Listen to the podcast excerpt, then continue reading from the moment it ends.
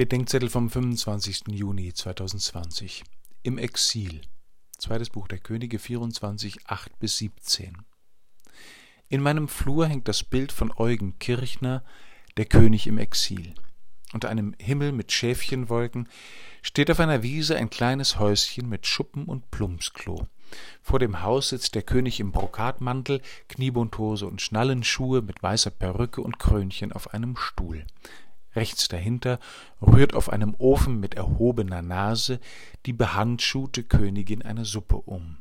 Von hinter dem König nach links zieht sich eine Wäscheleine, an die ein livrierter Diener Unterwäsche mit Krönchen zum Trocknen aufhängt. Vorne im Bild führt der missgelaunt dreitschauende Dauphin mit Federhütchen einen Mops Gassi.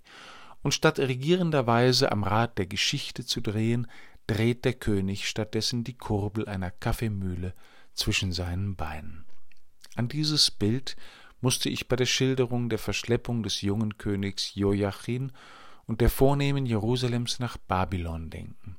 Das Exil ist in der Schrift ein Bild für das von Gott entfremdete Leben, und in der Geschichte des Volkes Israel ist Babylon der traumatische Ort solchen Exils. In schweren Zeiten war Exil auch das prägende Lebensgefühl der Christen nach dem Verlust des Paradieses als ungetrübte Gemeinschaft mit Gott.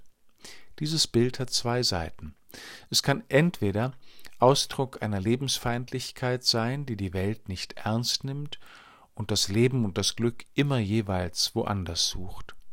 Oder es beschreibt den aus dem Paradies gefallenen, der mit Gott die gefallene Welt lieb hat und auf seiner Seele wie der König auf der Leibwäsche ein unauslöschliches Krönchen eingeprägt hat, das ihn an seine göttliche Herkunft und Heimat erinnert